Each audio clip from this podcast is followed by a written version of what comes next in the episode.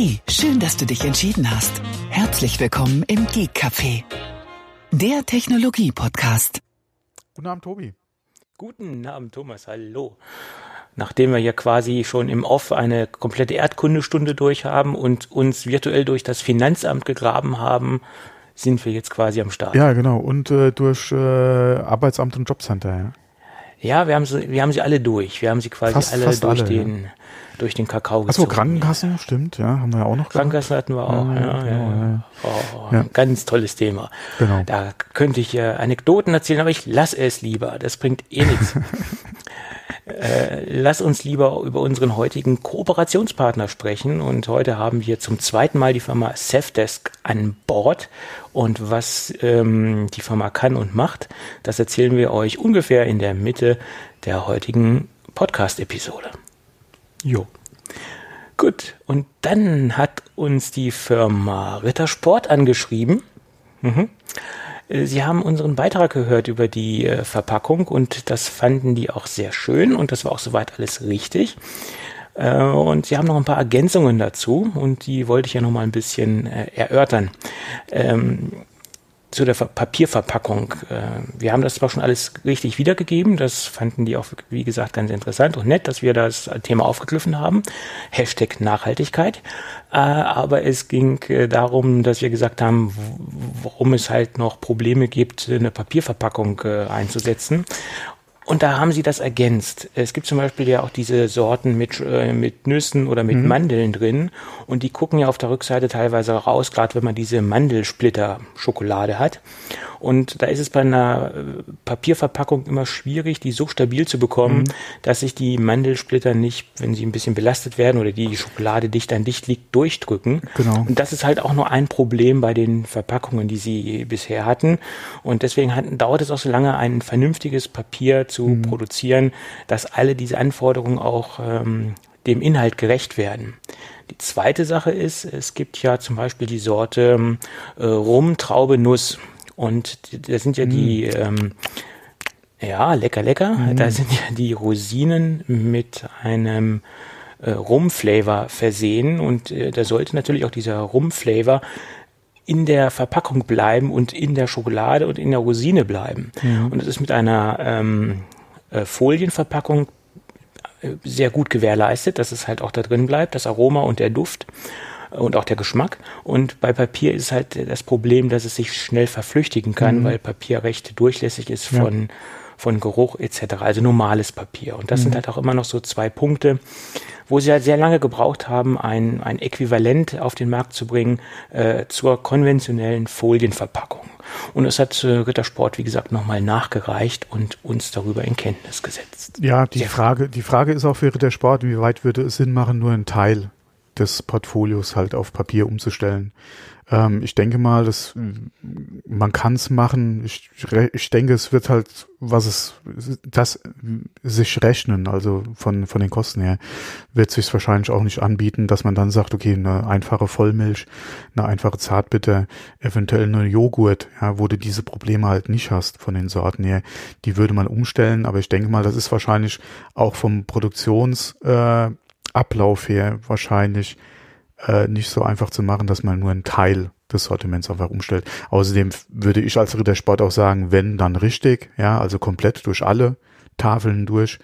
Ähm, klar, wenn man da halt bei einem Teil des Sortiments noch keine zufriedenstellende Lösung gefunden hat, macht es äh, wahrscheinlich dann auch keinen Sinn, ja.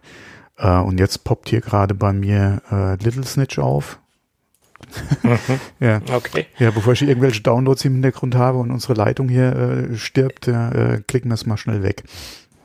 Besser Ah, ist das. Ja, ähm, also es ist nicht so einfach. Ein bisschen, ja, hatten wir es ja die letzte Folge auch schon angesprochen. Schön, dass äh, man auch ja zufällig gehört wird, ja, äh, in Anführungszeichen. Ja, da sieht man auch mal wieder, wie gut bei denen, äh, ja, äh, du hast ja vor der Aufnahme schon gesagt, äh, da die äh, wahrscheinlich die Kollegen von, von Marketing oder Social Media wahrscheinlich das, äh, das Web da ein bisschen im Auge oder im Ohr haben in unserem Fall. Ähm, ist natürlich schön zu sehen und äh, zu hören und auch so Feedback zu bekommen dann nochmal dazu. Ähm, Und wir sprechen jetzt auch schon wieder drüber. Also ich Ja. würde sagen, Rittersport hat da alles richtig gemacht. Ja. Ja, also die haben wirklich ein exzellentes Marketing oder eine exzellente Social Media Abteilung. Ähm, da kann sich manch ein äh, anderer Social Media Manager in anderen Firmen eine Scheibe von abschneiden. Das ist wirklich Genau. exzellent, was da passiert. Also ein sehr schönes äh, Monitoring, äh, muss ich sagen, sehr, sehr gut. Genau. Ja, es könnte natürlich auch sein, dass die uns sowieso gehört haben oder die Mitarbeiterin, aber Oder- das, ja. das weiß man nicht, keine Ahnung. Äh, ich weiß jetzt nicht, wie wie das zustande kam. Wir hatten eine E-Mail bekommen und ähm, da wurde jetzt nicht darauf Bezug genommen, ob die uns jetzt hören wie sie oder uns ob die gefunden uns, haben, äh, ja. Genau, genau. Was ja dann auch wieder eigentlich so, so Nebenkriegsschauplatz ist. Ähm, aber auch dazu, ähm, selbst wenn uns privat einer der Mitarbeiter von oder jemand, der bei Rittersport beschäftigt ist, gehört hat und dann eine E-Mail mal in die richtige Richtung losschickt, ja, äh, um zu sagen, hier Freunde, da wurde in dem Podcast äh, über euch gesprochen, hört's euch mal an, ja, äh, greift das Thema vielleicht mal auf oder schickt denen mal eine E-Mail, ja, oder von mir aus auch gerne ein Care-Paket. und Ja. äh, ja, also selbst da, äh, auch wenn man privat was hört, ja, und oder über seine Firma gesprochen wird, man kriegt sowas mit, macht das durchaus Sinn, äh, wie gesagt, die entsprechenden äh, Leute da auch mal drauf anzusprechen. Bei, bei mir kommt es jetzt wahrscheinlich eher weniger vor, dass irgendwo in einem Podcast über meinen Arbeitgeber gesprochen wird. Ähm, aber ähm, von daher würde ich sowieso generell wahrscheinlich äh, auch mal machen, äh, je nachdem. Ähm, wir haben ja auch nicht nur 99 Hörer. Ja, wenn da wirklich viel Müll erzählt werden würde, würde es vielleicht Sinn machen, wenn man da auch noch mal drauf hinweist. Ja, ähm, aber das, ja, uns ist natürlich erfreulich. Ja, wie gesagt, wenn man da wahrgenommen wird und da auch mal was zurückhört. Ja, egal in welcher Form jetzt. Ja. Kurze E-Mail, Genau. Oder Genau. so. Ja. Genau. Ich meine, wir sind natürlich auch offen für ein Sponsoring, ne? Wenn wir jetzt nochmal die Firma. Also, also, hören also spätestens beim soll. dritten Mal. Ja, ja. ja. Mal gucken. Ja. Naja, aber äh, wo du äh, Traubennuss gesagt hast, ist natürlich auch schon wieder so eine Sorte, ja. Ähm, aber die ist bei mir am Arbeitsplatz äh, dann auch wieder verboten. Ja, alles, was auch nur entfernt mit Alkohol zu tun hat, ja, auch Moscherie, um mal auch einen anderen Anbieter noch zu nennen, äh, oder auch gerne äh, meine Großel meine Großmutter, ja, hatte äh, immer mal Weinbrandbohnen da. Mhm. Äh, sowas zum Beispiel in der Firma nicht erlaubt. ja, das ist Klar, wie viel, ja. wie viel Paletten Moscherie musst du futtern, ja, damit Ja. du Promille im Blut hast. Aber du hast halt die Fahne, ja. Und dann weiß Das man nie, hat der. Junge eine Flasche gerade leer gesoffen oder hat er eine Moscherie genascht. So ist es. Deswegen genau. auch alkoholfreie äh, oder alkoholfreie äh, Bier, ja, Sekt oder sowas auch alles nicht erlaubt. Weil du kannst das an der Fahne halt nicht erkennen, war es alkoholfrei oder, oder nicht, ja. Genau. Ja. Macht ich meiner Meinung nach Sinn, ja. Dass es solche Richtlinien gibt und ähm, sollte man sollte man auch unterstützen, auf jeden Fall. Gut. Und lass uns zum nächsten Thema übergehen. Ich muss gerade lachen, weil Ja, ja. in der Ich letzten hatte, Folge haben, was hatte ich gesagt? lass uns nicht mehr über Ikea sprechen.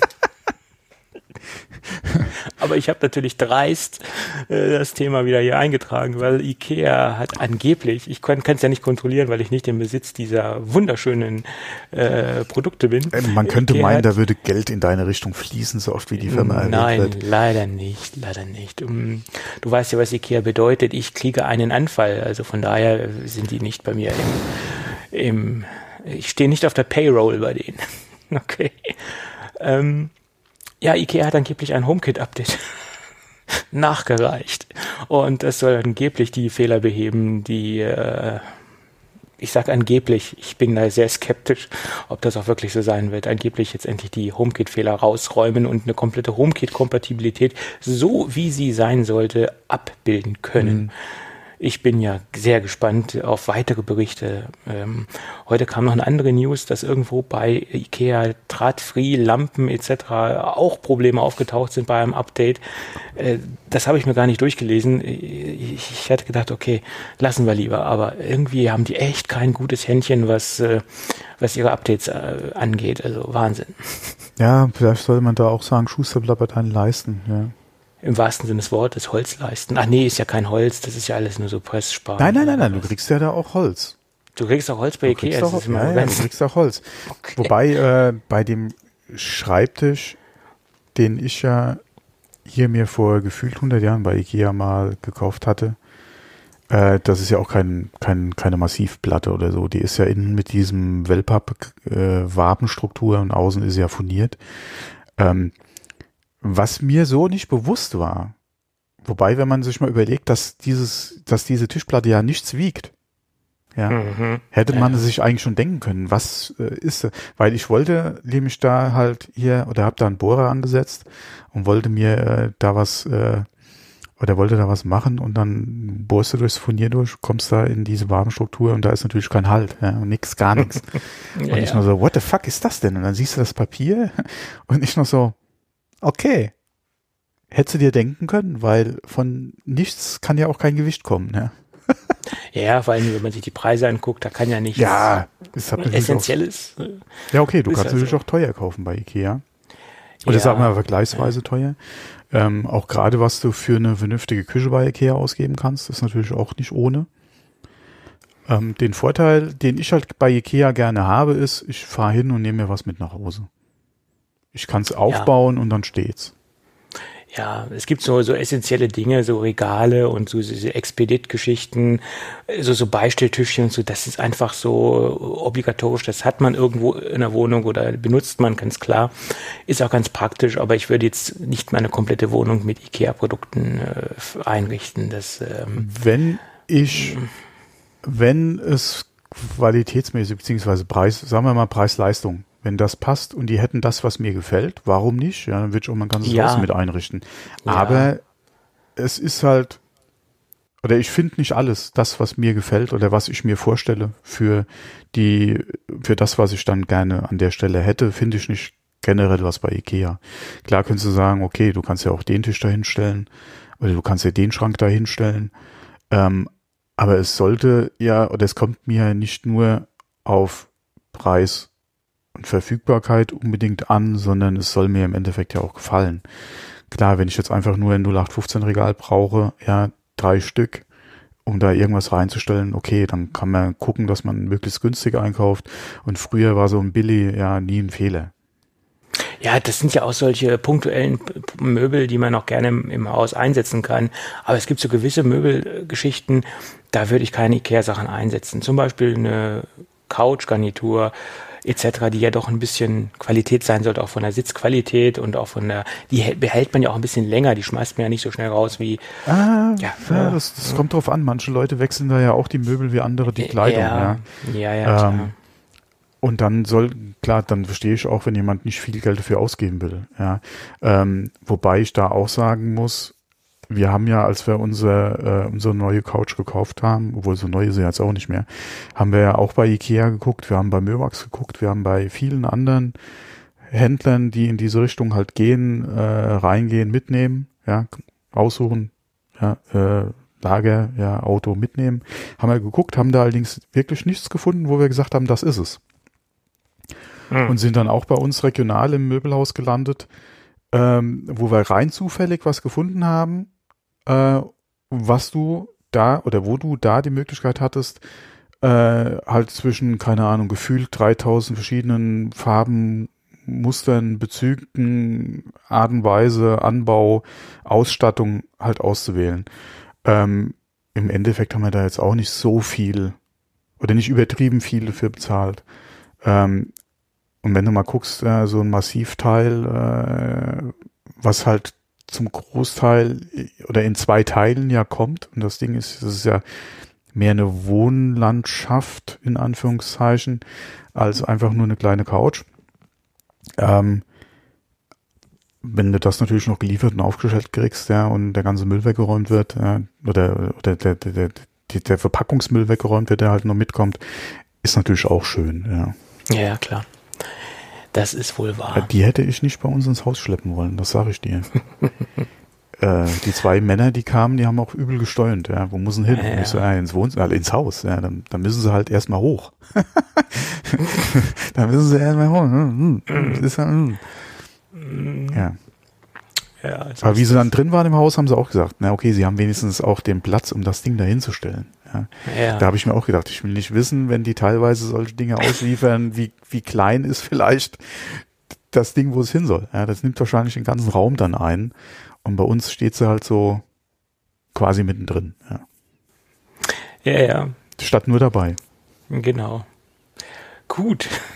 Bevor wir jetzt noch äh, nächste Woche irgendwelche Zuschriften von Möbelhäusern bekommen, äh, lasst uns zum nächsten Thema übergehen. Äh, können Sie gerne machen. Ähm, mhm. Wir sind am überlegen, unser Schlafzimmer neu zu machen. Also wenn in der Richtung uns vielleicht jemand gehört hat, äh, kann er sich gerne mal melden. Ja, da hätte ich auch Präferenzen. Also ich mag die Firma Hülster sehr gerne. Hülster macht sehr schöne und ordentliche Schlafzimmerschränke. Da würde mhm. ich doch die Firma Hülster präferieren. Äh, ja, aber ja, okay. Schöne Grüße. Ähm, vielleicht haben die auch ein gutes Social Media. Muss ich nachher nochmal so ein paar Hashtags in die Shownotes mit einbauen, damit die uns auch schnell finden. Gut. So, weiter, weiter im Tag. uns über Apple sprechen, endlich mal. Ich habe auch in der letzten Folge noch so gesagt, ich glaube, du kannst, ja. ich hoffe, du kannst dich dran erinnern. Ja, ja. Ich habe da so ein schlechtes Gefühl, was das Apple Archive ja, ich habe noch gesagt, angeht. ach nee, nee, lass oh, mal. wird nichts passieren. Nein, nein, die haben jetzt, äh, die haben jetzt ein bisschen aufgeräumt. Ähm, ja, ein bisschen ist gut.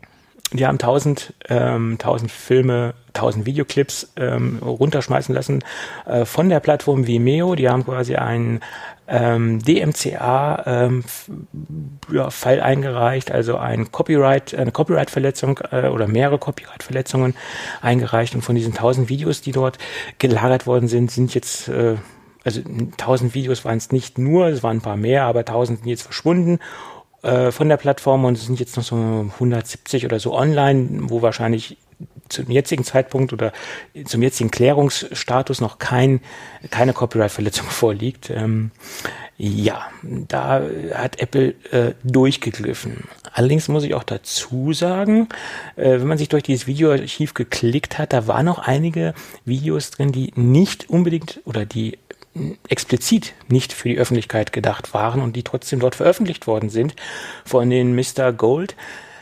Zum Beispiel auch interne Schulungsvideos. Äh, und da kann ich verstehen, dass Apple gesagt hat, oh oh, das wollen wir jetzt nicht haben und das äh, sollte auch nicht auf dieser Plattform landen. Und äh, in, vielen, in einigen Sachen kann ich da Apple verstehen, dass da durchgegriffen worden ist. Nicht in allen Fällen, aber in einigen Fällen. Ja. Ja, was natürlich schade ist, weil halt auch wieder eine sehr gute Quelle halt äh, quasi ja jetzt versiegt ist. Ja, und er hat auch viel positives Feedback bekommen, mhm. auch von ähm, Apple-Mitarbeitern, zwar mehr indirekt äh, und auch von ehemaligen Apple-Mitarbeitern. Und er hofft jetzt auf eine Zusammenarbeit mit Apple, ja, hoffen kann man ja viel, aber ich prognostiziere, dass Apple nicht mit ihnen zusammenarbeiten wird. Weil wenn Apple das wollte, dass sie da so eine Datenbank aufbauen oder dass sie da so ein Archiv aufbauen, können sie das locker selbst machen. Da haben sie die Manpower zu und natürlich auch das, das Wissen für solche Dinge äh, und auch das eigene Archiv, hoffe ich mal. Ähm, aber Apple hat auch kein großes Interesse in die Vergangenheit zu blicken. Das, das haben sie ja schon mehrmals betont und das haben sie auch sonst nie getan. Also sind sehr zukunftsorientiert und blicken selten in irgendwelche äh, Archive und so weiter. Also ich vermute mal, dass er mit der Zusammenarbeit da oder mit der Hoffnung auf Zusammenarbeit da keine äh, Früchte von tragen wird. Hm. Schade. Ja. ja. Vielleicht sollte er sich jedes Video freigeben lassen von Apple, aber äh, wahrscheinlich wird das auch nicht funktionieren. Gut, was haben wir noch? Ähm, ja, Sonos. Sonos, das äh, leidige Thema Sonos. Ähm, obwohl so leidig ist es nicht. Im Moment sieht es ja ganz positiv aus. Der Patrick Spence, ähm, der hat eine Pressemitteilung veröffentlicht und auch eine Rundmail an die betroffenen Sonos-Kunden geschickt, also die ältere Geräte im Einsatz haben. Ähm, und hat erstmal hat sich erstmal entschuldigt und er versteht auch die, die, den Missmut, der so durchs Netz geht und ähm, hat äh, dafür Verständnis geäußert oder hat sein Verständnis dafür geäußert. Ähm, aber er hatte nochmal in, in, in, im ersten Absatz betont, dass er quasi ähm, die Geräte oder dass die Geräte äh, lauffähig bleiben werden und dass äh, die Geräte in der jetzigen Funktion, zum, wie sie jetzt funktionieren, auch weiterhin funktionieren werden. So, das ist schon mal beruhigend, aber das war ja auch schon bekannt.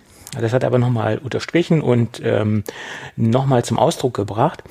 Ähm, der zweite Punkt, der viel wichtiger ist, Sie basteln gerade an einer Lösung, dass die alten Geräte mit dem jetzigen Feature-Set weiterhin funktionieren, ganz klar, parallel zu den neuen Geräten. Und die neuen Geräte sollen äh, auch die neuen Updates bekommen. Also dass quasi so zwei äh, Parallelwelten zusammen im Sonos-Kosmos oder im heimischen so Sonos-Kosmos existieren können. Und alle Geräte äh, kriegen die, also die neuen Geräte kriegen immer die neuen Updates und die alte, alten bleiben auf dem Stand. Und das ist ja das, was, äh, das, was wir wollten, sage ich jetzt mal. Und das, was ich auch, was wir auch in der letzten Folge kritisiert haben, und das soll jetzt gelöst werden. Ja. Bin ich. Äh, Klingt doch mal nicht so schlecht. Bin ich beruhigt. Mhm. Weil dann kann der alte Kram da bleiben, wo er ist und kann weiterhin seine Arbeit tun. Gut. Tja, hast du das von Fantastical äh, mitbekommen? Ich hab's ähm, so ein bisschen mitbekommen, beziehungsweise das, was iOS betrifft. Mhm. Aber die haben ja auch die okay. Mac-App. Ähm, ich nutze es ja aber eigentlich hauptsächlich bei mir am iPhone. Äh, ja, ist eigentlich 90 Prozent, wie, wie ich Fantastical nutze. Ähm, bisschen auf dem iPad und auf dem Mac. Ja, äh, neben ab und zu mal, ja, aber hauptsächlich halt auf dem, auf dem äh, iPhone. Und ähm, du meinst wahrscheinlich jetzt wahrscheinlich, äh, wegen dem Wechsel zu dem Abo-Modell was machen.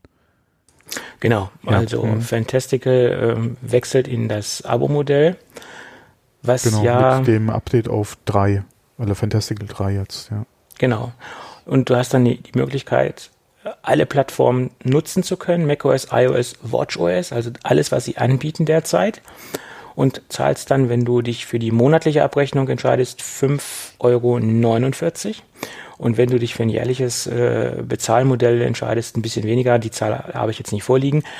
Ähm, ja, da muss man halt die Frage stellen, ist diese App wirklich so gut und bringt die einen so großen Benefit, dass man 5,49 Euro für eine Kalender-App im Monat bezahlen möchte, kann, will, muss, wie auch immer? Das ist die Frage, weil ich bin kein Fantastical-Nutzer. Ich weiß, dass du es, wie gesagt, nutzt und wäre, ist es dir das wert? Machst du, machst du das? Ähm, ich werde es wahrscheinlich nicht machen. Allerdings ist mhm. es so, dass ich ja Fantastical 3 äh, gerade auch bei, bei der iPhone-Version äh, über die 2 installiert.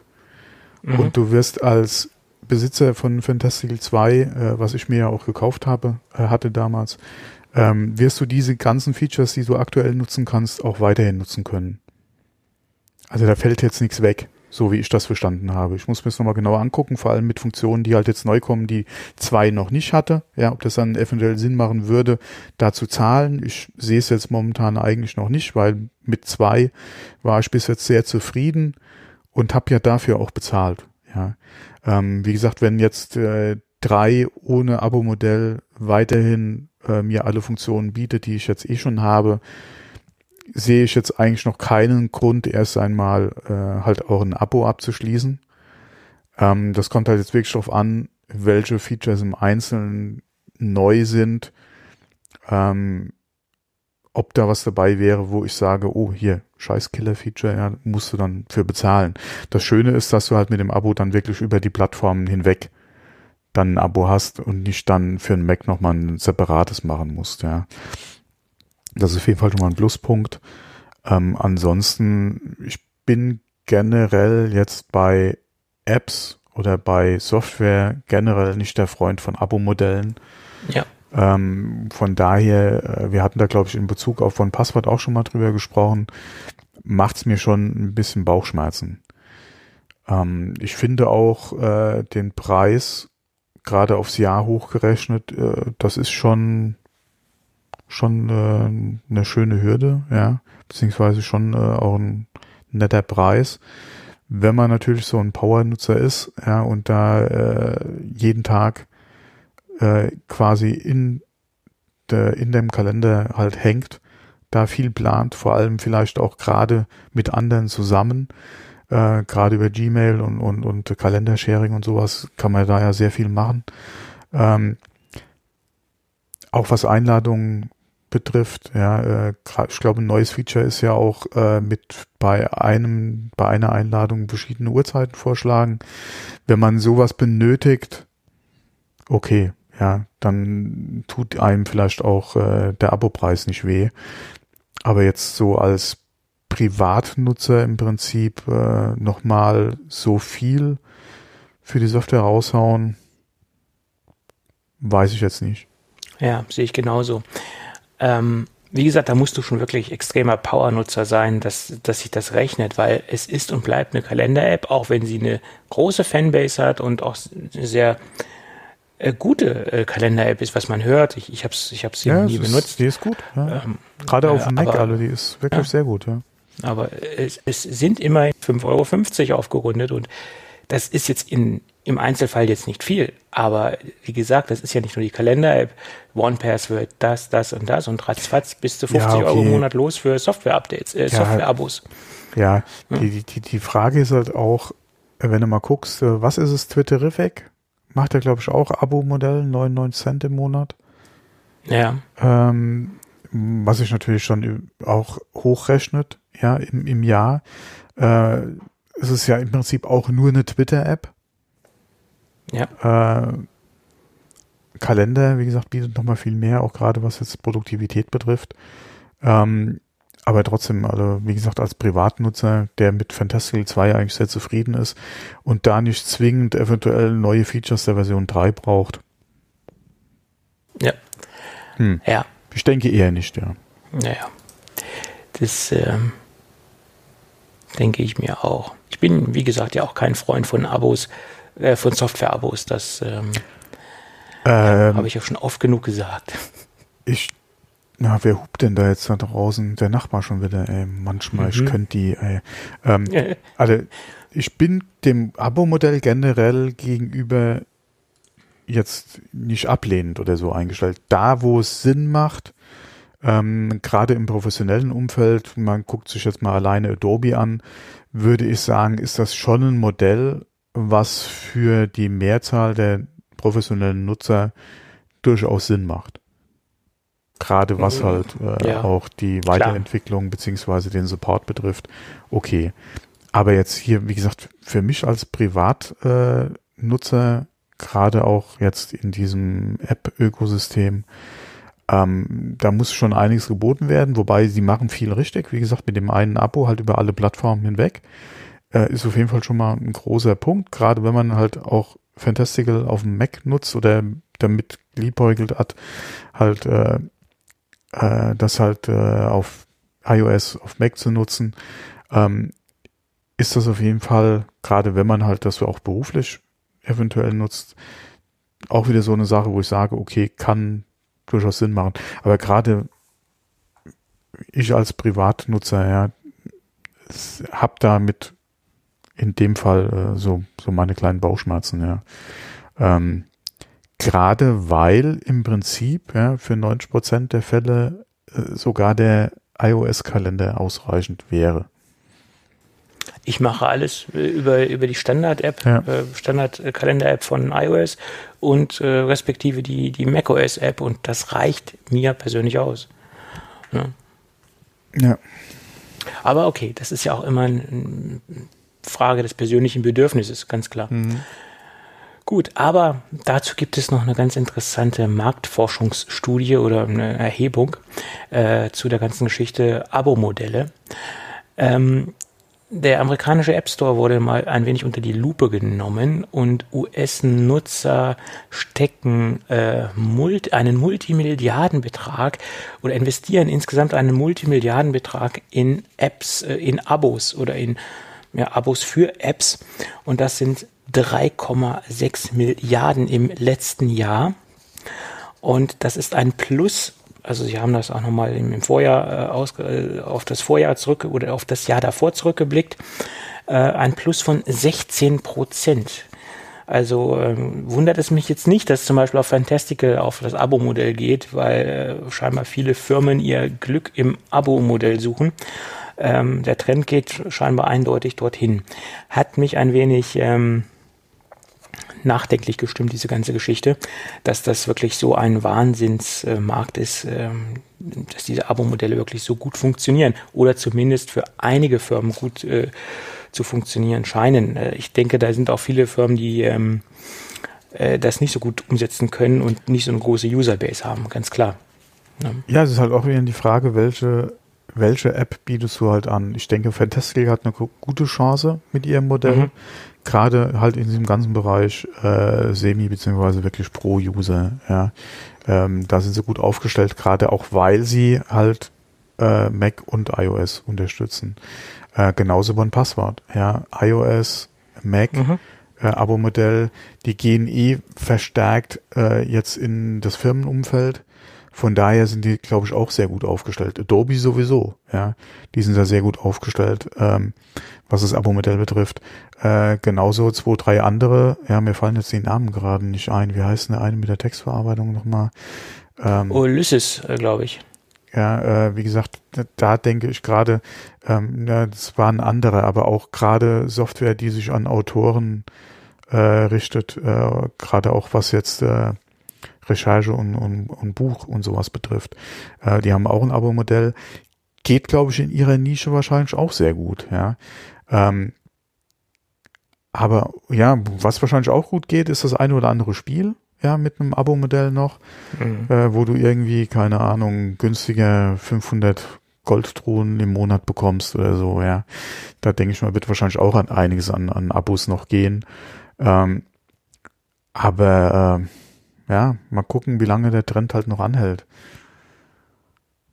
Ja, klar. Und wie gesagt, der irgendwann du hast ja auch noch ein gewisses Budget für deine Abos im Monat und irgendwann fällt dann die, die schwächste App äh, aus deinem Portfolio raus, was du noch äh, an Abos hast sozusagen und die musst du dann mit irgendwas anderem ersetzen, weil du kannst es ja irgendwo auch nicht unendlich hoch nach oben drehen, dein Budget für die monatlichen Abos. Ist ja so ähm, irgendwann ähm, das, das nicht äh, sprengt es deinen Rahmen. Ne? Aber du hast natürlich bei den Abos auch wieder wenig, oder, oder ist die Hürde natürlich auch wieder kleiner, weil früher hast du gesagt, okay, ich muss mir ein Photoshop kaufen oder ein Photoshop-Upgrade kaufen, ja, da bist du, keine Ahnung, 800, 1200 bist du los.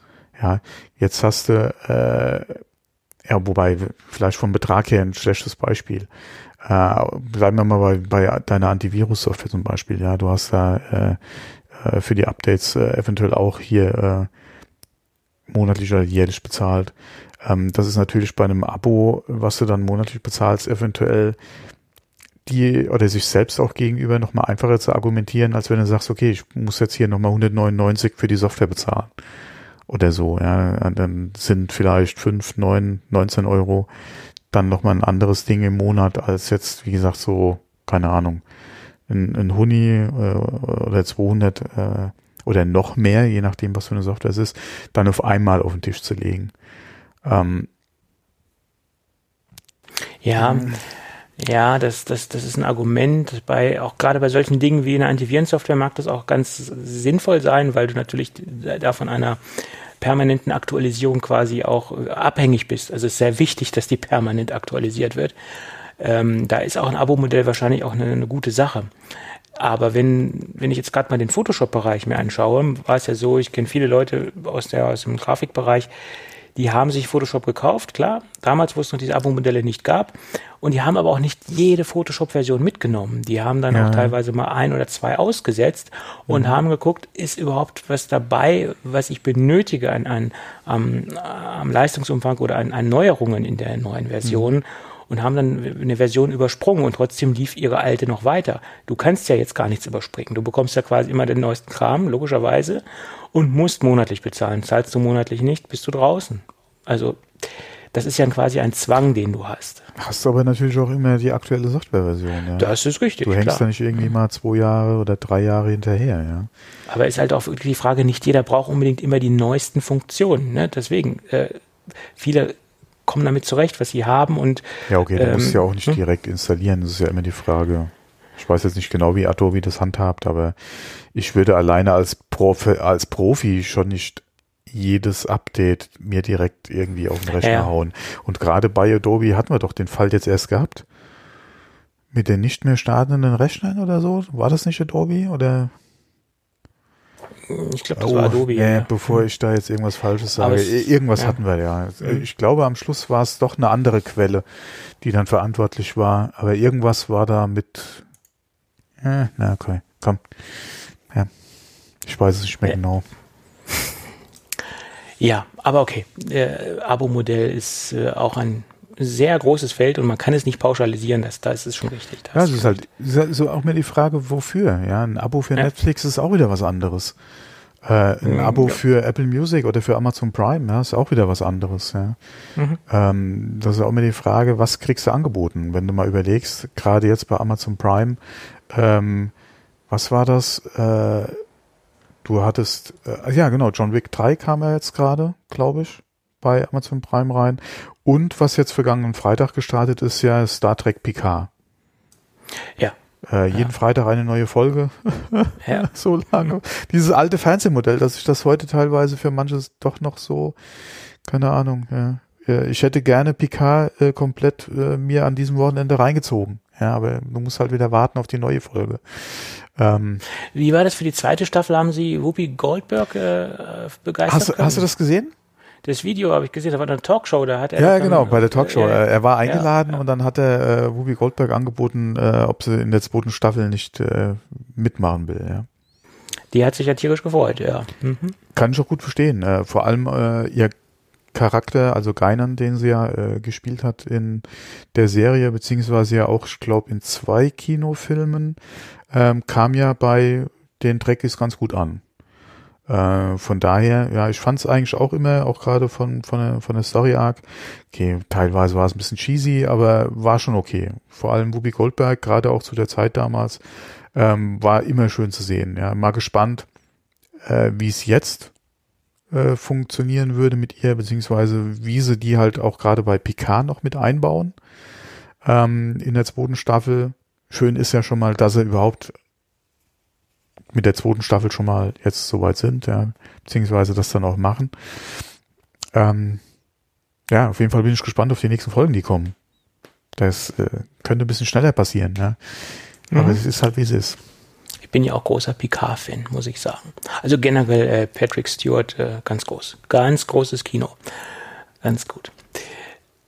Gut, ich würde sagen, wir sind so ungefähr in der Mitte der Sendung angekommen und wenn unsere Tonqualität es zulässt, dann sprechen wir doch jetzt, ja. jetzt über unseren heutigen... Bis jetzt ging es eigentlich. Ja, ja pass sagen. mal auf, Murphys, Murphys Law, ja, genau. gleich bricht sie ab. Dann sprechen wir doch über unseren heutigen und äh, zum zweiten Male äh, dabei äh, im Geek Café Safdesk. Und Safdesk ist und bleibt ein cloud-basierendes ähm, Buchhaltungstool was äh, den Nutzer, den Kunden ermöglicht, ähm, plattformunabhängig seine Buchführung zu erledigen, seine Buchführung zu gestalten, weil das Ganze im Browser läuft. Deswegen habe ich äh, die Möglichkeit als Kunde äh, quasi auf jeden Rechner, der einen aktuellen Browser zulässt, meine Buchhaltung zu erledigen. Das egal, ob es Windows, macOS, Linux ist, ich kann das quasi von jeder Plattform aus tun und bin quasi nicht auf keine lokale Installation angewiesen. Die Zielgruppe äh, sind eindeutig selbstständige kleine Unternehmen, Freelancer, äh, Startups. Äh, das sind die Zielgruppe, die Safdesk ähm, anvisiert. Und die ganze Buchhaltung und die ganzen Belege werden äh, GOBD-konform ähm, digitalisiert und erfasst. Und ich habe die Möglichkeit, äh, Angebote, Rechnungen zu erstellen. Das Ganze, wenn die Rechnungen nicht bezahlt werden, äh, daraus resultieren dann in der Software Mahnvorschläge. Äh, ferner habe ich die Möglichkeit der Anbindung äh, über äh, meine Bank, also Online-Banking-Anbindungen und kann das dann dementsprechend gleich auch in mein Mahnwesen einpflegen.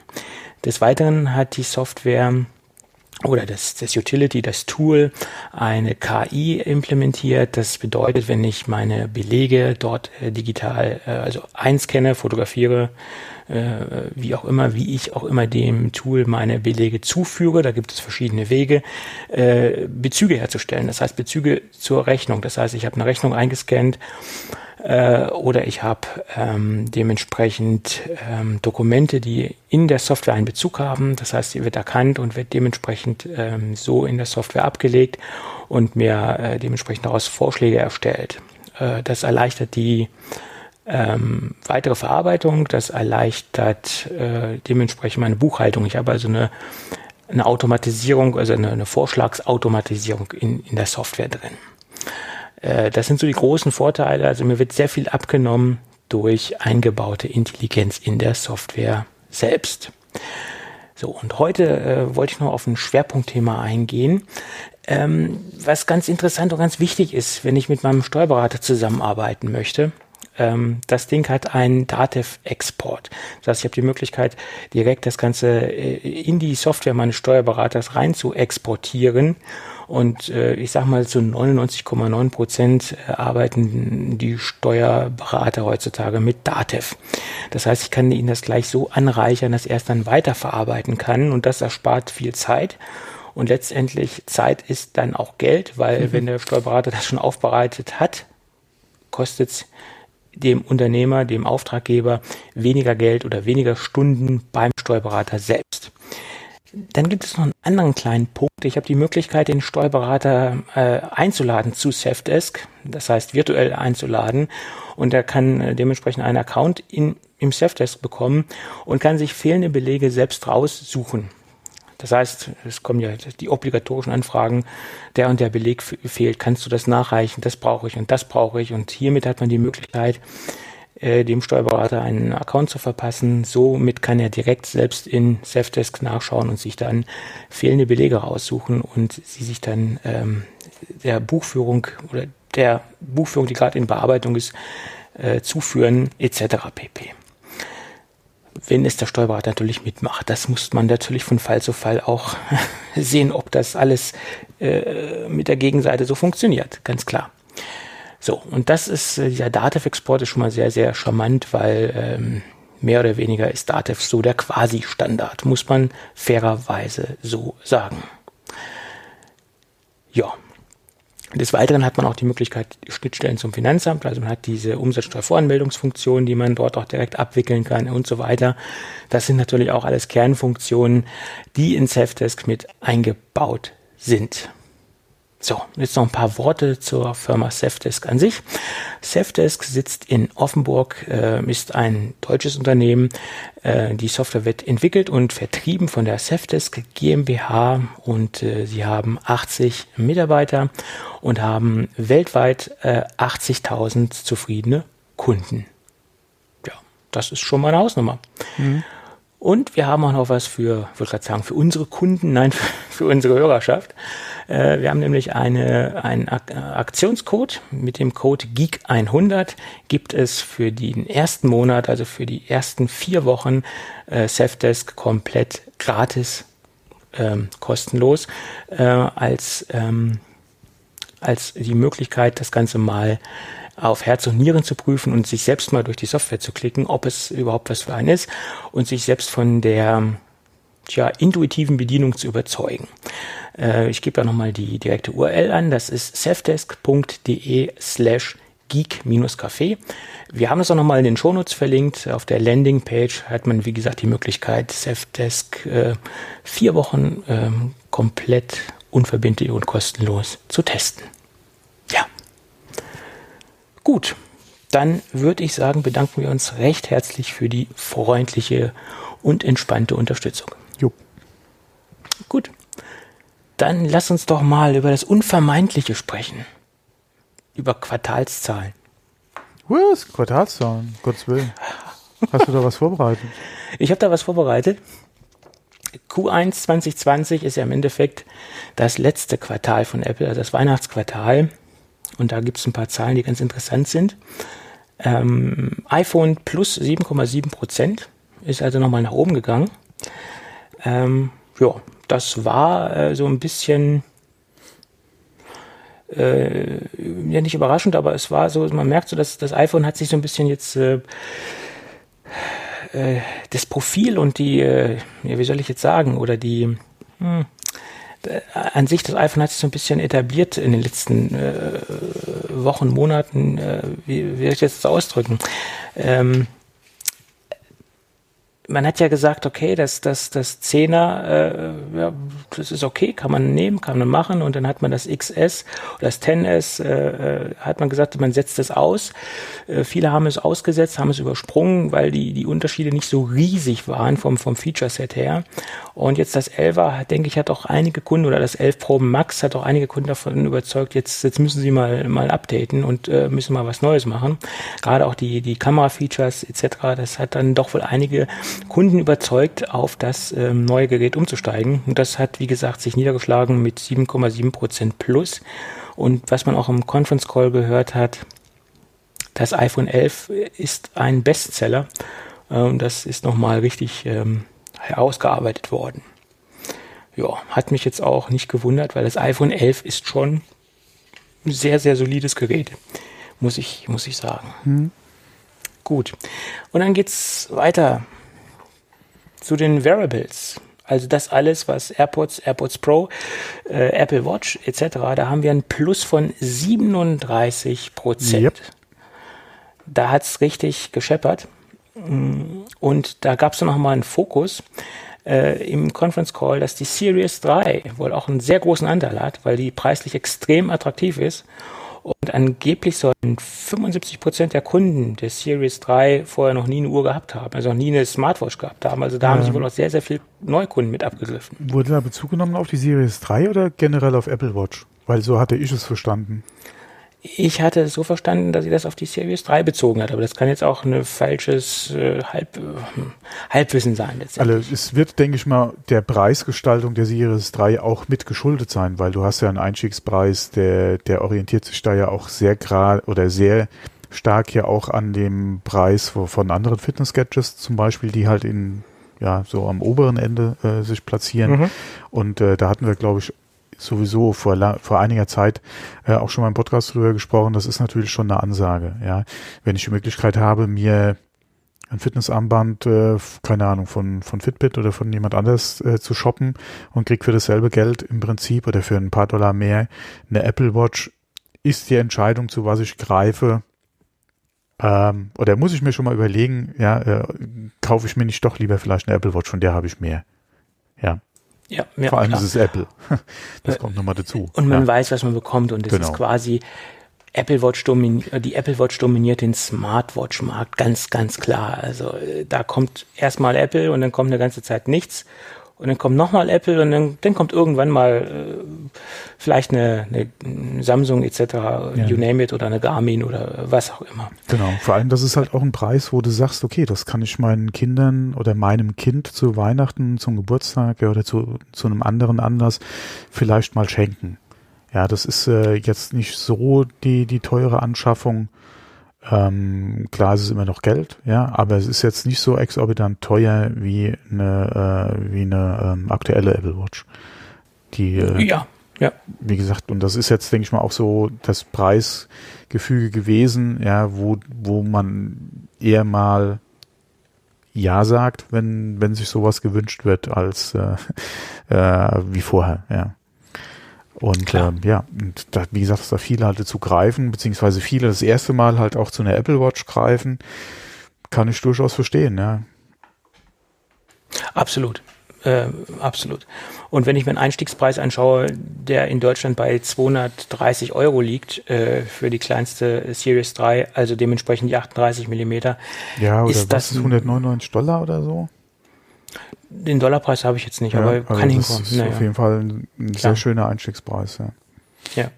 Und auch die AirPods Pro, äh, wie gesagt, die haben, denke ich, mhm. da auch zu beigetragen. Die sind ja auch sehr beliebt, auch wenn, wenn er im Conference Call nochmal angemerkt hat, dass äh, ja, Lieferschwierigkeiten äh, immer noch existieren und die Lieferschwierigkeiten sind zurzeit ja auch noch vorhanden.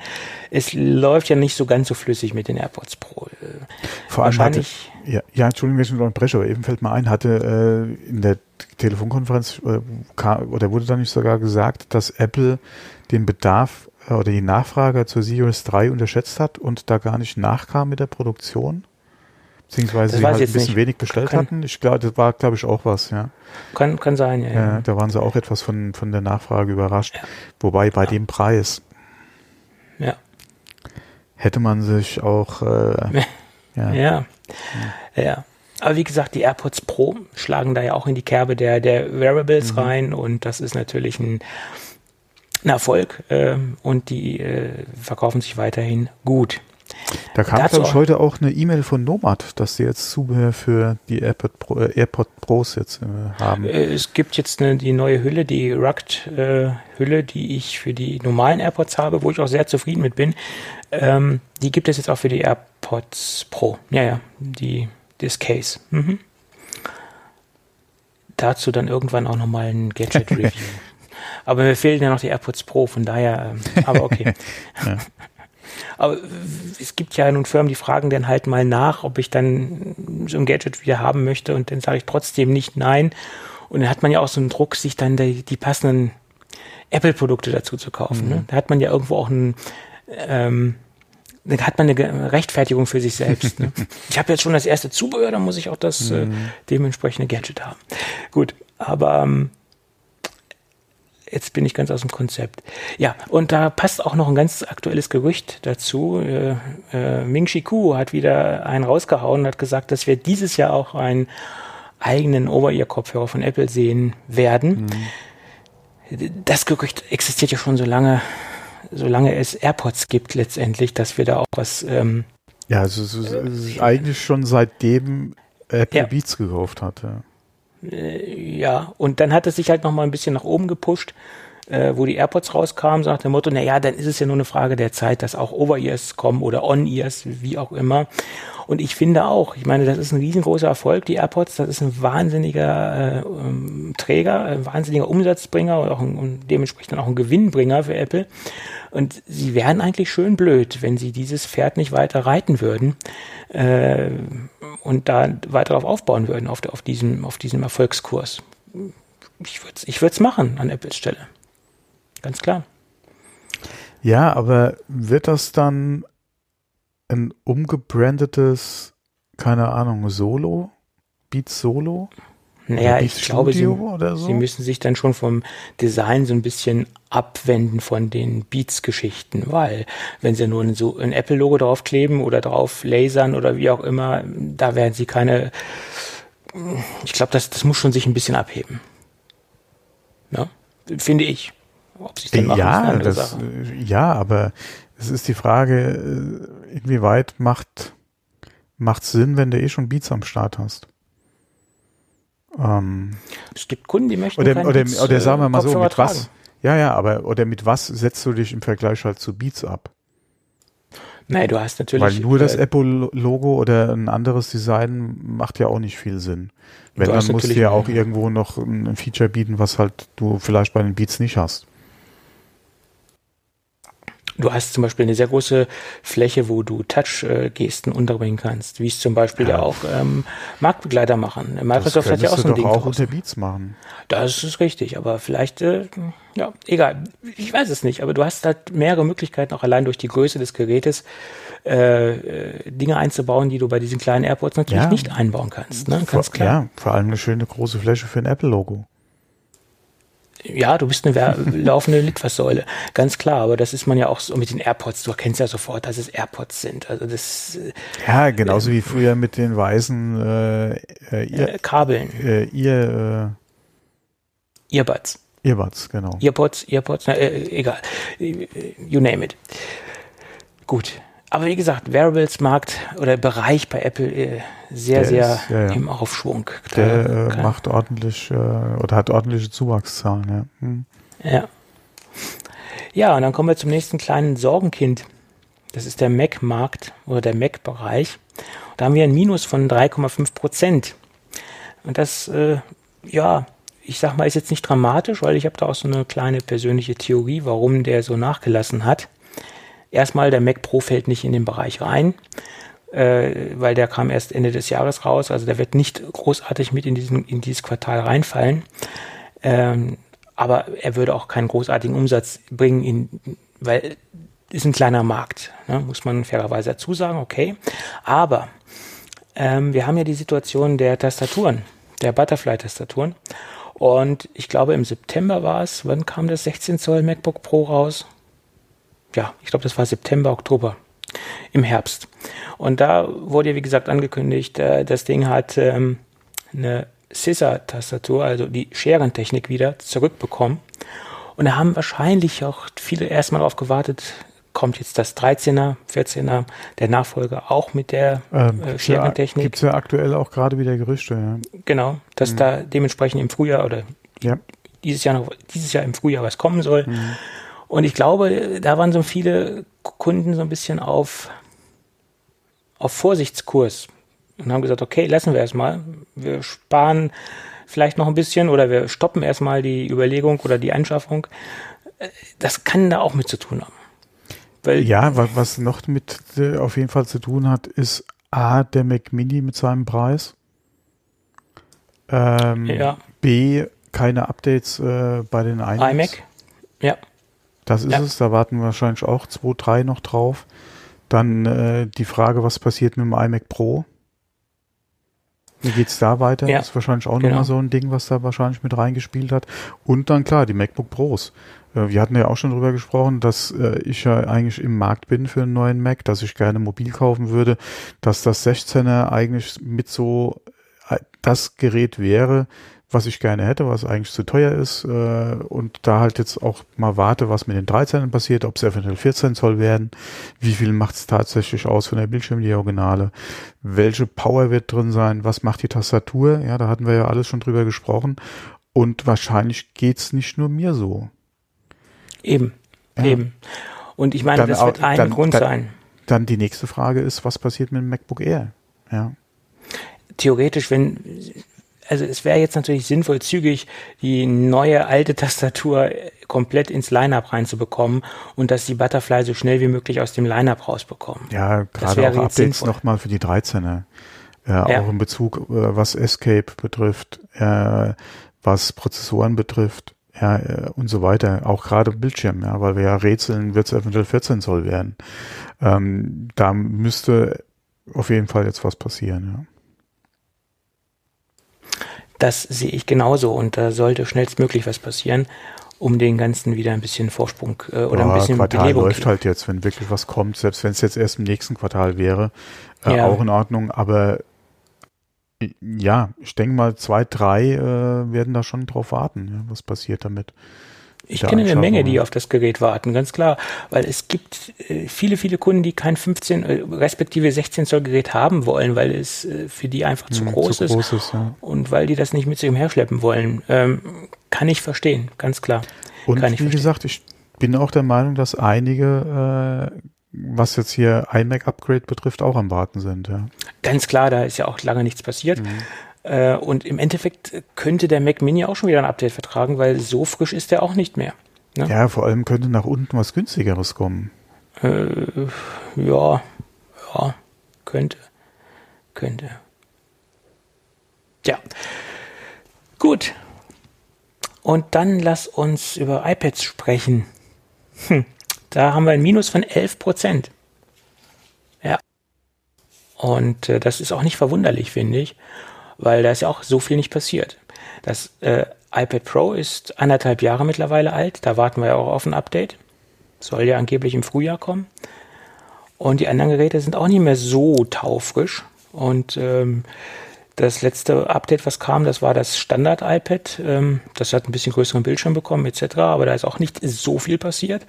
Das iPad Air haben wir, aber der, der Markt ist im Endeffekt oder die, die, das Portfolio, das Line-up der iPads ist so ein bisschen, ja, da muss was passieren. Da ist nicht, und da ist in der letzten Zeit nicht viel passiert und es wundert mich auch nicht der stagnierende Markt oder der zurückgehende Markt bei Apple mit den minus 11 Prozent. Mhm. Ja, okay, wir haben ja beim iPad sehr schnell den Peak erreicht gehabt, ja. Äh, beziehungsweise ja. die, die, die so Marktsättigung. Äh, am Anfang war die Kurve ja unheimlich steil, ja, und dann seitdem hat sie sich ein bisschen eingependelt, geht mal ein bisschen nach oben, hatten wir ja auch schon letztes oder vorletztes Quartal, dann ging es wieder ein bisschen runter. Ja, jetzt haben wir halt diese minus 11 gerade, das war im Vergleich zum Vorjahr, ja?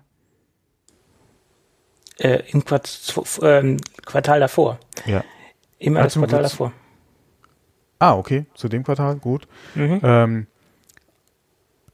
ja, und was man beim iPad sehen muss, das ist natürlich auch ein Gerät, ja, da kannst du deine zwei, drei eventuell sogar vier Jahre, je nachdem, wann du welches iPad gekauft hast, kommst du da auf jeden Fall hin. Das ist ja auch nichts, was du jedes Jahr jetzt äh, nochmal neu kaufst. Von daher, ähm, ja, ja. Das wäre allerdings jetzt auch kein Gerät, was bei mir aktuell, obwohl, wie schon öfter angesprochen, mein, äh, mein äh, iPad Air 2 äh, ein bisschen zickt, was aktuell die äh, iOS-Version betrifft, wäre das jetzt kein Gerät, wo bei mir ganz oben steht, ja, äh, dass es ersetzt oder dass da ein Nachfolger angeschafft wird. Das ist jetzt eher mein Mac Mini, ja, da muss eine Lösung her. Ähm, aber äh, mit dem ja. war ich bis jetzt eigentlich sehr zufrieden, ja. Und das ist ja jetzt auch das R2 und hat ja auch schon seine Jahre im Buckel, ja. Klar, das ist halt so die Langlebigkeit und äh, dass die Dinger halt bei den Kunden noch ähm, so gut perform performen, dass sie kein ähm, Upgrade oder Update-Bedürfnis äh, haben. Ja, gerade, äh, du hast, glaube ich, äh, später noch was in den Shownotes stehen, da geht es ja auch nochmal um iOS 14, dass das ja auf allen Geräten wahrscheinlich auch äh, laufen wird, die mhm. aktuelle mhm. iOS 13 unterstützen. Ja. Und wenn man sich das mal vorstellt, wie weit das jetzt mittlerweile zurückgeht, ja. Ja. Ähm, ja, ja das ist das, das, selbst das zwingt dich nicht dazu, jetzt zum Beispiel dir ein neues iPad zu kaufen. Das ist richtig. Also das, das war das Gerücht, was auch äh, durch die durch die Medien ging, also durch die Apple Bubble, dass auf allen Geräten, wo jetzt iOS 13 mhm. drauf funktioniert, auch das kommende iOS 14 drauf laufen soll. Ähm, das bedeutet auch, das iPhone SE bekommt nochmal mhm. iOS 14. Mhm. Und das ist natürlich ein Gerät, was Sie jetzt lange am Leben erhalten oder lange auf einer, auf einem aktuellen iOS laufen lassen mm, wollen, etc. Und das äh, Gerücht halte ich für, für sehr valide, weil es gab ja dann auch diese Zahl, die noch durch die, durch die Jahreszahlen durchging mit den 1,5 Milliarden installierten Geräten die draußen am Markt sind. Und ich glaube, äh, Apple bringt es mehr, so lange wie möglich viele Geräte auf dem aktuellen Stand zu haben, als dass sie jetzt äh, nach unten gnadenlos absägen. Irgendwann kommt natürlich auch der Punkt, dass die Geräte es einfach nicht mehr mitmachen, weil die Software anspruchsvoller wird und das Feature-Set ähm, aufgebohrt wird etc. und mehr Funktionen drin stecken und auch die ähm, Anforderungen etwas performance-hungriger werden. Aber man sieht ja, dass sie sich da Mühe geben, so lange wie möglich äh, die Geräte auf einem aktuellen Stand zu lassen. Ja, das ist halt, äh, denke ich, sehr, sehr interessant, mhm. was Apple da so äh, veranstaltet. Ähm, dann kommen wir zum Punkt der Services. Und da haben wir ein Plus von 17 Prozent. Ähm, also der Markt, der äh, wächst auch bei Apple und äh, das ist ja auch so wenn man sich die letzten Monate bis Jahre anguckt, so der Fokus oder einer der größeren Punkte, wo Apple ähm, tja, ein, ein, Augenmerk drauf legt, sagen wir es mal so. Und äh, macht ja auch Sinn. Ähm, Apple TV Plus wird da natürlich nicht reinspielen, weil Apple TV Plus derzeit bei den äh, noch nicht kostenpflichtig, kostenpflichtig ist. Also das ist ja so ein, so ein, ein Jahr kostenlos Angebot derzeit noch. Ähm, aber ähm, an, ansonsten äh, ist das ein solider Wert, dass der mit 17 Prozent nach oben gegangen ist. Ja. Ja. Ja, ich denke, das waren so die wichtigsten Zahlen. Wir haben ein Gesamt ähm, Quartalsumsatz von 91,8 mhm. Milliarden US-Dollar. Also unterm Strich kann man sagen, alles gut. Alles gut. Und wie es sich zum Beispiel mit diesen kleinen Geschichten mit dem Mac entwickelt, das kann man, denke ich, erst sehen, ähm, wenn die neuen Geräte raus sind und, und wie sich dann verhält. Also wenn jetzt die, das komplette Line-up auf der Sharen-Technik ist, also auf der Sharen-Tastatur ist, wie dann die Verkaufszahlen aussehen und wenn die Geräte wieder auf dem halbwegs aktuellen Stand sind, äh, iMac-Updates etc. Und wenn dann der Markt immer noch so ähm, nach unten geht oder die, die, der Bereich nach unten geht mit einem Minus davor, dann sollte man sich vielleicht mal Gedanken machen, ganz klar. Gut, ich denke, wir können das Thema Quartalszahlen äh, beiseite legen. Oder hast du da noch was zu Nö. beizutragen? Nö. Gut. wo wir gerade bei iPad äh, waren, äh, lass uns nochmal über das äh, Jubiläum sprechen vom iPad. Am 27. Januar wurde das iPad zehn Jahre alt. Mhm. Und ähm, was ist so dein, dein Gefühl zum iPad oder was hast du dazu, äh, oder wie, wie ist so deine, äh, deine Beziehung zum iPad, sage ich jetzt mal? Meine, ich habe keine Beziehung zum iPad. Ja, aber es hat ja so, äh, wann bist du denn eingestiegen? Bist du beim ersten Gerät eingestiegen? Ich bin direkt beim ersten. Ich kann mich heute noch sehr gut daran erinnern, wie Steve Jobs auf der Bühne saß. Mhm. in diesem, ja, doch recht großen Stuhl? würfligen äh, Sessel, den er da hatte mhm. und hat das iPad vorgestellt. Mhm. Äh, hat es vorgeführt, auch wo sie dann nochmal gezeigt hatten, wie sie sich das halt vorstellen, als Gerät halt zwischen äh, Laptop äh, oder, oder, Telefon, Laptop und Rechner, ja, wo sie das positionieren. Ähm, und kann mich noch sehr gut daran erinnern, dass ich direkt äh, bei den ersten Bestellern mit vorne dabei war. Okay. Ich bin etwas später eingestiegen, ein paar Monate später und äh, bin mit der kleinsten Gigabyte-Zahl eingestiegen, der 16 Gigabyte und äh, wie bei mir so üblich der äh, Cellular-Version. äh, und das hatte ich auch bei meinem iPad, äh, äh, wie gesagt, mit äh, äh SIM-Karte. Äh, mit ja. SIM. Äh, Speicher bin ich mir jetzt gar nicht sicher, wie viel ich hatte damals. Aber auf jeden Fall, äh, wie gesagt, mit SIM. Ja, und habe das auch sehr genutzt. Damals, das war ja auch die Zeit, wo ich beruflich noch am, äh, wirklich wochenweise am Pendeln war. Ähm, und hatte da, wie gesagt, die SIM-Karte dann mit drin. Ähm, und äh, ja, das war eigentlich auch das letzte iPad mit SIM. das erste und letzte. Mhm. Danach habe ich dann immer nur WLAN gekauft. Ich habe dann durchgehend ähm, SIM genommen und bin dann irgendwann beim iPad Air der ersten Generation stehen geblieben. Und dann hat mich das irgendwie nicht mehr so äh, so berührt wie die, die Vorgängermodelle und ich habe dann immer wieder gemerkt, ich gehe doch dann mehr, wenn ich portabel arbeiten will, zum, zum Mac zurück, also zum MacBook zurück, weil ich da einfach mehr mitmachen kann äh, ja, das, das, das, das, der Zauber ist bei mir dann recht schnell so verflogen nach den ersten paar iPads, muss ich ganz ehrlich sagen, weil. Äh, kann ich jetzt so nicht sagen. Ich weiß nur, dass ich sehr, sehr lange mit meinen iPads immer ausgehalten habe. Äh, ich hatte das erste iPad, wie gesagt, dann bin ich irgendwann umgestiegen auf das erste iPad Mini und habe mir dann ja erst mit dem R2 das nächste iPad geholt. Ja. Also von daher war ich immer sehr, sehr lange mit meinen Geräten eigentlich immer äh, unterwegs. Ja. ja, also unterwegs bin ich mit den Geräten ja auch lange, wie du siehst. Äh, aber ähm, du kannst halt, ähm, also ich habe festgestellt in diesen zehn Jahren, dass sich die Hardware wesentlich schneller entwickelt hat, als die Software nachkam mit den, mit den Versprechen, ähm, es, es wird äh, eine Produktivmaschine oder es wird mehr zur äh, Produktivmaschine äh, werden, immer mehr und immer mehr, aber es kam ja jetzt nicht mehr so viel. Das iPad OS, was jetzt kam, okay, da, da wurde einiges an Multitasking gemacht etc., aber die reinen Pro-Apps, die uns viele versprochen haben, die haben wir ja auch nicht gesehen in den letzten Jahren. Photoshop hat ja auch nicht das Versprechen eingelöst, zum Beispiel. Das ist so das Paradebeispiel. Äh, und dieser Pro-Gedanke und auch dieser, dieser Gedanke, das Gerät ersetzen zu können gegenüber einem Mac, der hat sich ja jetzt nie so durchgesetzt und der hat sich auch nie bei den Kunden so manifestiert, muss man ganz ehrlich sagen.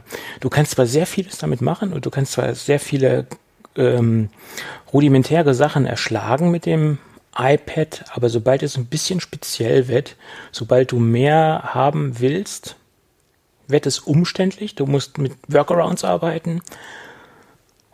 Äh, ja, also das Versprechen, was uns Apple so in den letzten Jahren gegeben hat, haben sie nicht einlösen können, nach meiner Meinung. Das kommt drauf an, was du oder wie dein Anwendungsfall ist.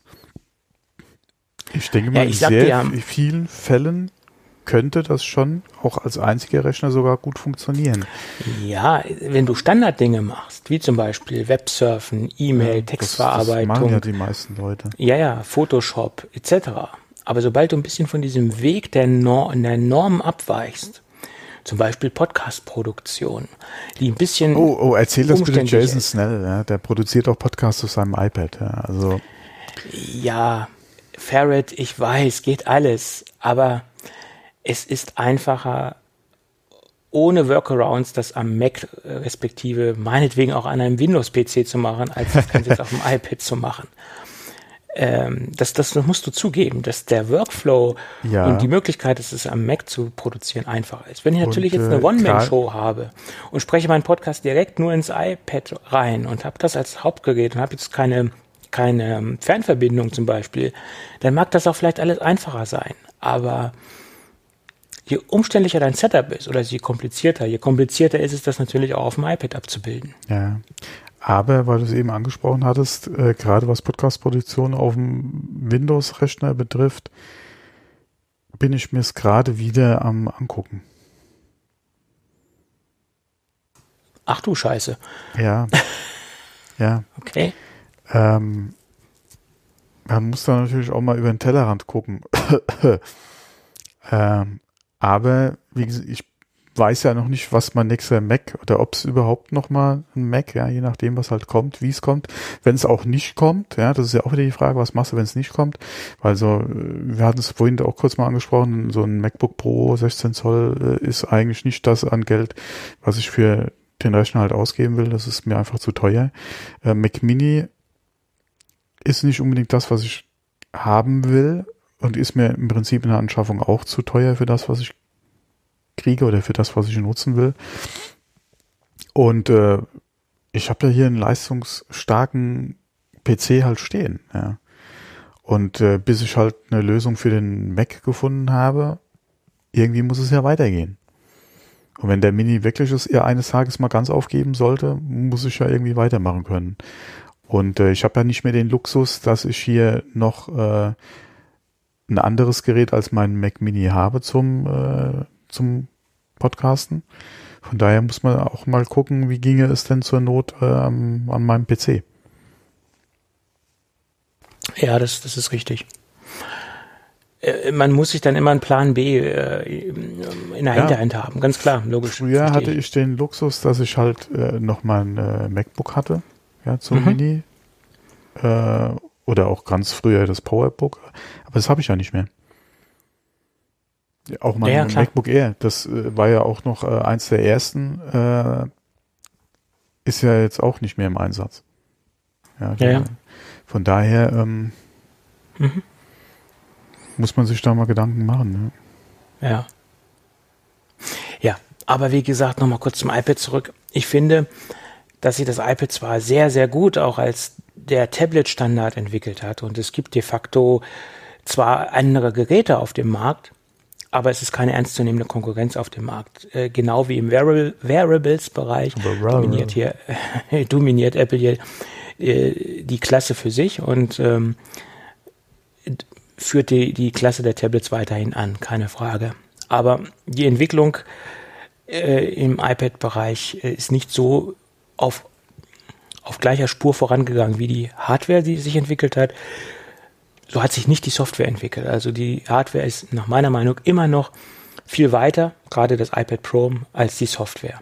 Und es gibt noch nicht so viel Pro-Software fernab der, der, der Massen, es gibt, wie gesagt, für die Standardsachen viele Dinge, die ich mit dem iPad machen kann. Aber sobald es komplizierter wird, sobald ich fernab der, der, der Wege gehe, brauche ich Workarounds und es wird komplizierter. Ja, das Problem ist halt auch wieder dieses Henne-Ei-Problem. Gerade wenn wir ja. mal im Bereich Podcast-Produktion äh, ja. wirklich gucken. Das ist so Nische. Ja, weil die Leute einfach sagen, okay, ich kann es mit meinem Mac einfach besser.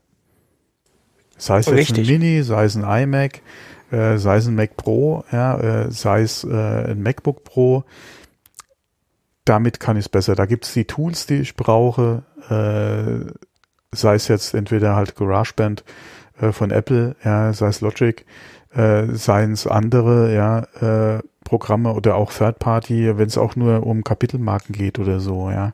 Äh, da habe ich meine Tools, da habe ich meinen Workflow, ja, und kann das da relativ schnell äh, bewerkstelligen. Ähm, beim iBot habe ich das Problem, du hast ja schon angesprochen, sobald es mehr als einer ist, ja, äh, gerade was Recording und dann äh, nachher auch die Bearbeitung betrifft, du hast nicht die Auswahl an Software, klar, weil wie viele Leute gibt es denn, die das auch professionell dann am, am äh, iPad Pro machen wollen? Und wie gesagt, da, ja, das ist halt echt schwierig. Weil du kannst so eine Software dann auch, keine Ahnung, nicht für 99 Cent oder so anbieten. Ja, so ist es. Plus du brauchst ja dann zusätzlich auch nochmal die Hardware dazu. Mhm. Ähm, weil äh, ja. irgendwie musst du die, die, äh, die Gesprächsteilnehmer, selbst wenn sie an einem Ort sind, ja auch reinkriegen. Dann willst du ja im Optimalfall Multitrack machen. Ja. Also wenn du an, an einem Ort bist, hast du natürlich das Ganze etwas einfacher zu, kannst du es etwas einfacher gestalten, als wenn du jetzt äh, mhm. das über eine äh, Fernverbindung hast. Aber es ist trotzdem noch ein bisschen komplizierter, als es am Mac zu machen, ganz klar. Es ist alles möglich. Natürlich kann man vieles tun, aber es ist komplizierter. Und das ist in vielen Bereichen so. Äh, nicht nur im Bereich der Audiogeschichten äh, auf dem iPad. Gut. Äh, trotzdem noch ein kleines, ähm, ein kleiner Rückblick, den ich hier rausgesucht habe äh, zum Thema iPad. Hm, der Gedanke, sowas auf die Beine zu stellen, ist ja nicht ganz neu. Den hatte Apple schon im Jahr 1987.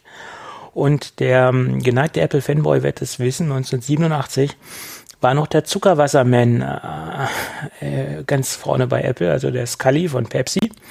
Und der hatte ja so das Problem, dass er so als reiner Marketing-Mensch angesehen worden ist, so bei, bei Apple und nicht so als der Visionär oder als der Mensch, der irgendwelche äh, cleveren Ideen hat, was die Technik oder die Hardware an, anbelangt oder irgendwelche visionäre ähm, Produkte äh, mitgestaltet oder mit äh, konzipiert. Also der war so als Marketingmensch verschrien. Aber er hat sich damals 1987 nicht die äh, ja, wie gesagt, er hatte versucht, eine Vision äh, breit zu treten oder eine Vision zu etablieren bei Apple. Die nannte sich Knowledge Knowledge, Knowledge, Knowledge Navigator.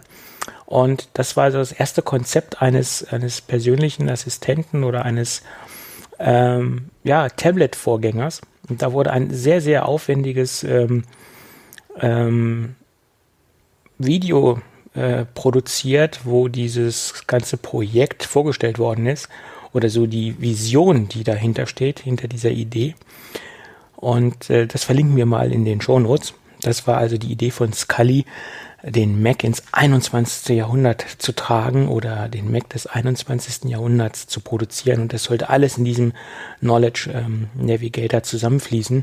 Und wenn man sich das anschaut, sieht man schon so viele Dinge, die man heute ganz einfach in einem ganz normalen iPad sieht. Und ich glaube, das war so der Urvater vom ähm, iPad, muss man ganz einfach so sehen. Ähm, und äh, dann folgte ja der Newton, der wurde ja dann auch in die Tat umgesetzt. Das war aber allerdings auch nach meiner Meinung ein Flop. Aber aus dieser ganzen Newton-Geschichte konnte man natürlich auch sehr viel herausziehen und sehr viel lernen. Und ich glaube, das war auch ein, äh, ein wichtiger Schritt für Apple, diesen Newton auf den, das System Newton so auf den Markt zu bringen. Ja, und die waren da auch der Zeit ein bisschen voraus, ja. Ja, klar. Mit dem Newton. Ja. Äh, wenn man mal guckt, wie gerade denn ja auch, äh, wie hieß dann nochmal die Palm später? Ja, da hattest du das Problem, Geräten. du musstest ja eine eigene Schriftsprache, Graffiti musstest du ja lernen, um das Ding bedienen zu können. Und das war nicht so einfach. Ja, aber die äh, kamen zur richtigen Zeit mit der richtigen Hardware. Das Ding war ja im Prinzip nachher eigentlich der Standard der war lange Zeit der, der Standard und ich hatte das Ding auch lange Zeit benutzt und ja, ähm, ich hatte selbst so ein Ding, ja. Mhm. War sehr beliebt und der hat verdammt lange Akkulaufzeiten gehabt. Na gut, mhm. ich meine, es war auch ein Monochrom-Display. Ja, okay, jetzt kamen ja auch die ganzen farbigen Ausgaben. Ja, ja, ich, die habe ich dann ausgesessen und bin dann irgendwann zu so einem Pocket-PC, Windows iPack, iPack äh, von Compaq oder wie das Ding hieß. Compaq, ja. Mhm. Windows CE umgestiegen und äh, ja, und dann kam ja dann irgendwann auch das iPhone und dann das iPad und dann habe ich das alles hinter mir gelassen. Ja, okay, ja, davor kam ja noch der Palm Trio. Ja gut, den hatte ich nicht, nee. Äh, und ähm, die äh, Windows CE Telefone, wie zum Beispiel das SPV, das C500. Äh, ja, ja. Da ja. Äh, die waren ja alle davor. Deswegen hätte man ja auch nie gedacht, dass äh, das Windows-Telefon irgendwann mal tot ist, ja, weil es waren ja eigentlich mit die ersten, die hatten die besten Voraussetzungen Mhm. in Stimmt. dem Bereich. Ja. Aber es wurde halt nichts. Gut. Es wurde leider nichts, aber wie gesagt, aus Newton, denke ich, haben sie sehr viel gelernt. Aber wie gesagt, noch zum Knowledge Navigator, wir verlinken das nochmal in den Shownotes und das Video ist dort auch nochmal verlinkt. Äh, ist ein sehr, sehr langes Video. Da haben sie sich wirklich sehr viel Mühe gegeben. Es war sehr aufwendig, denke ich, das so pro zu produzieren. Und man muss das Video auch immer im Kontext der damaligen Zeit sehen. ja. Das war 1987. Ne, heutzutage ist das eine äh, Fingerübung für jeden am- ambitionierten YouTuber. Äh, aber damals war das schon so ein bisschen aufwendiger. Ähm, Gut, jetzt noch ein kleines, kleines äh, lustiges Thema äh, am Rande, bevor wir hier ein paar Themen auslassen. Ähm, es gab ja dieses äh, Staingate, äh, dieses Fleckengate bei den Apple-Displays. Ähm, bei den MacBooks äh, 2013 ist das zum Beispiel aufgetaucht.